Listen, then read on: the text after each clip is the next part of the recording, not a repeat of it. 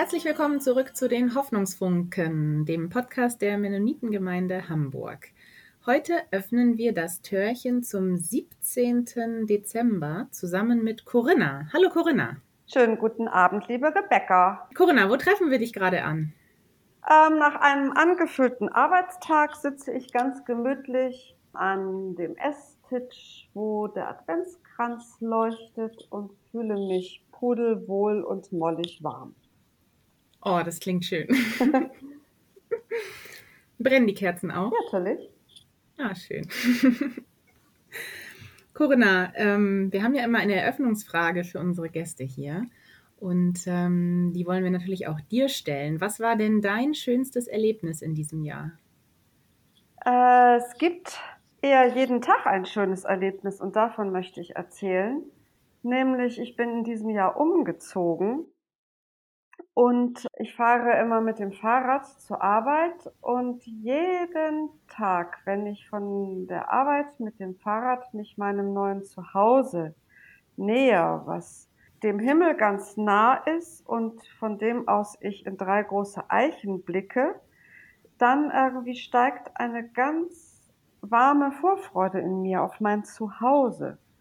Und dieses Gefühl, das ja jeden Tag beim Fahrradfahren wieder auftaucht, das ist wunderbar. Und wenn ich dann unten das Treppenhaus betrete, kann es passieren, dass schon der Geruch von einem köstlichen Essen mir in die Nase mm. steigt.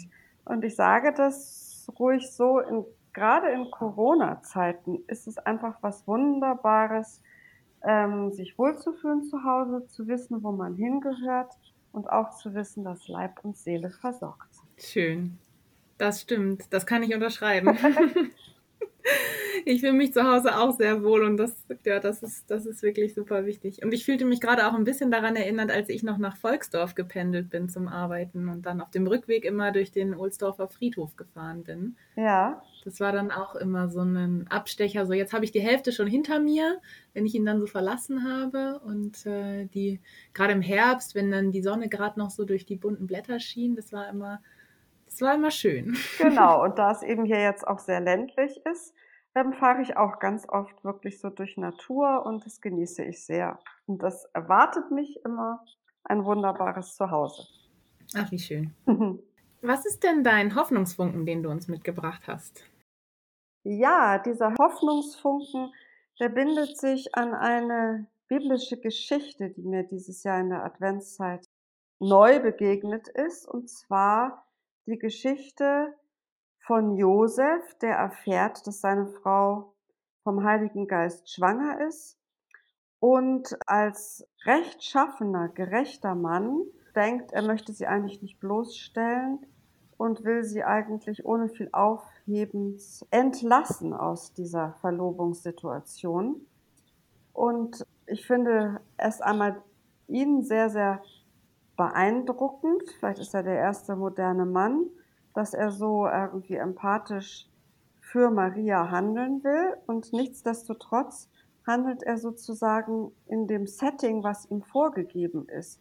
Also er entscheidet zwischen dem, was jüdisches Recht ist und was vielleicht er dem als Mensch entgegensetzen kann. Und er ist ja in einer Schocksituation und so eine Schocksituation ist auf eine Art auch immer wieder nochmal gerade aktuell unsere Situation zu Corona-Zeiten. Und dann bin ich manchmal einerseits nicht sehr kreativ, was ich tun könnte. Und andererseits glaube ich, ähm, passiert dem Josef, dass er in der Situation gar nicht mit dem, äh, mit Gott rechnet.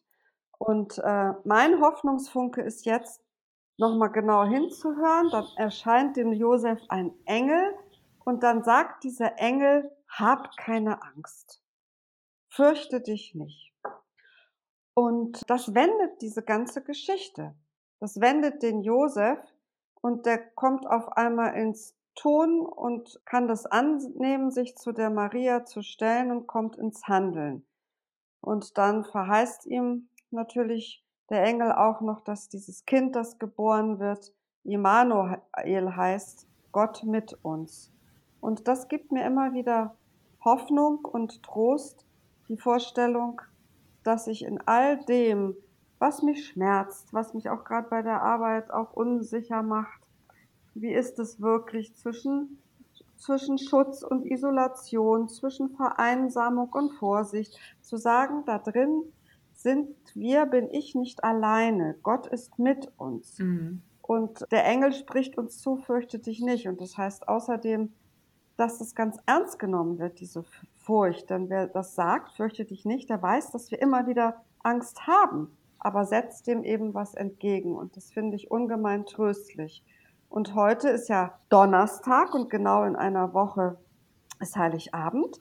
Und dann wird uns das ja auch nochmal in der Weihnachtsgeschichte, ähm, kommt uns das nochmal entgegen, wenn der Engel das den Hirten auch verheißt. Und ja, ich glaube, dass Furcht kein guter Berater ist und immer da, wo wir diesem Fürchte dich nicht ähm, trauen, dem, was Gott uns zuspricht, dass es uns da sozusagen wie ein Hoffnungszeichen entgegenkommt und damit verbunden auch dieses Gott mit uns nochmal sagt, du bist bei all dem nicht alleine und es, du bist begleitet. Und das finde ich ganz tröstlich. Mhm. Und auch, ja, dieser Gedanke, fürchte dich nicht. Äh, du hast es ja schon so halb auch auf unsere heutige Situation übertragen, aber dieses fürchte dich nicht vor dem, was noch kommt. Ne? Also wir haben ja jetzt noch, wie es immer heißt, einen langen mhm. Winter vor uns. Das kann auch in dem, in dem Hinblick hin tröstlich sein. Genau, auf eine Zukunft, die gestaltet sein will, wie immer sie dann auch aussieht. Also die, das weiß ja der Josef auch nicht. Und der wacht vielleicht auf in diesem Traum und denkt, und das kennen wir vielleicht auch, wie soll das werden? Und ich glaube, ich werde trotzdem immer mal wieder Furcht haben. Die ist deswegen ja nicht vollkommen weg. Aber dennoch, ich gehe in die Zukunft auch ohne sie vorherahnen zu können, ähm, mit diesem Gefühl, ich bin begleitet, Gott ist mit mir, Gott ist mit uns. Amen. Amen. Ich finde das ein schönes Schlusswort. Vielen Dank, Corinna, dass du dir die Zeit genommen hast. Sehr, sehr gerne. Und ja, an unsere ZuhörerInnen, äh, schön, dass ihr wieder dabei wart und zugehört habt. Und wir verabschieden uns bis morgen und sagen bis dahin auf Wiedersehen. Tschüss.